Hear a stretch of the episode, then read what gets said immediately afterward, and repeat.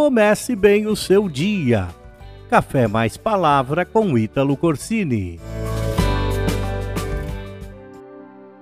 Hoje eu quero falar com você sobre a insatisfação. A insatisfação é uma doença bastante comum que ataca todo tipo de pessoa. A insatisfação gera descontentamento, mau humor, deforma o rosto, destrói relacionamentos, casamentos e famílias inteiras. A insatisfação traz depressão, faz você tomar decisões erradas. Pessoas insatisfeitas reclamam de tudo, não valorizam quem está ao seu lado e muito menos aquilo que tem. Sempre acham que merecem mais do que têm e têm menos do que merecem. Nada está bom. Ninguém está certo destacam o defeito dos outros e são constantemente ingratos. São pessoas contrariadas, desgostosas, insaciadas e infelizes. O dinheiro e o poder nunca são suficientes. O cônjuge nunca será tão bom quanto precisa. Os pais nunca estarão com a razão. O patrão jamais pagará um salário justo. A igreja e o pastor, ah, esses têm tantas falhas. A casa que mora nunca será suficientemente boa. O carro sempre tem que ter o melhor. Se está sol, reclama. Se chove, resmunga. Observe que a insatisfação foi a causa dos israelitas demorarem tanto para chegarem até a terra prometida estavam insatisfeitos com o caminho que passavam, com a comida, com o seu líder e, acima de tudo, insatisfeitos com o seu próprio Deus. A insatisfação, ao mesmo tempo que pode ser algo bom, pode prejudicar muito e te levar a uma ruína emocional e espiritual. Ela pode te tirar do lugar de conforto, te fazer alcançar novos objetivos, de experimentar novos ares, mas também pode te levar por um caminho insaciável de sempre querer mais e jamais estar contente com nada.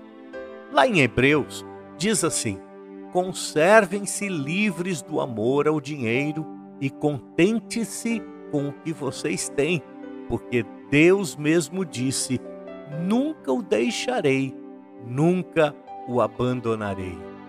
Em Lamentações de Jeremias, capítulo 3, 39, diz ainda: Por que, pois, se queixa o homem vivente?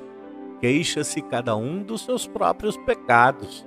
Lá em Judas, verso 16, diz: Está escrito desta maneira: Os tais são murmuradores, são descontentes, andando segundo as suas paixões. Lá em Timóteo, ainda diz: esses homens são exploradores constantes, eternos, insatisfeitos, fazendo todo o mal que lhes dá vontade. Mas olha só o que o apóstolo Paulo diz lá em 2 Coríntios 6,10: entristecidos, mas sempre alegres, pobres, mas enriquecendo a muitos, nada tendo, mas possuindo tudo. Uma das melhores maneiras de combater a insatisfação Sabe o que, que é? É a gratidão. Seja grato por aquilo que você tem. Seja grato pela sua família, pela sua casa, pelo seu carro, pela sua igreja, pelo seu líder. A grande raiz da insatisfação é a ingratidão. Uma outra atitude que você pode tomar é a comparação. Comparação, isso mesmo. Compare a sua condição com aqueles que têm menos que você. Quando nós olhamos para aqueles que têm mais, automaticamente a insatisfação cresce dentro de nós. Então, ao invés disso, devemos olhar para aqueles que têm menos que a gente. Então, o agradecimento, as ações de graças entram em nosso coração e isso nos fará gerar misericórdia e compaixão com relação aos que têm menos que a gente principalmente vai nos deixar satisfeitos com aquilo que temos. Livre-se da insatisfação. Seja grato por tudo e olhe para aqueles que têm menos que você. Café Mais Palavra fica por aqui. Até o próximo, se Deus quiser.